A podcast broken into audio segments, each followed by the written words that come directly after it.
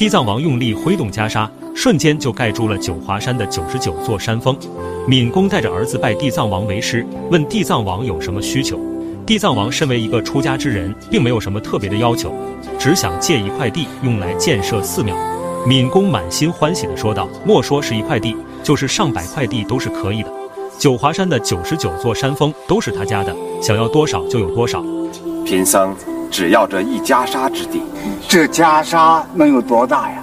恩师不要戏言呐！出家人不打诳语。众人来到了外面，开始选地。地藏王看到一座无名山峰，只见有一道神光出现，就起了一个神光岭的名字。敏公看他选的地方太小，就想让地藏王另选他处。只见地藏王脱下了袈裟，大手一挥，袈裟缓慢下降，竟然盖住了九华山的九十九座山峰。闵公并未食言，豪气地赠送给地藏王整个九华山。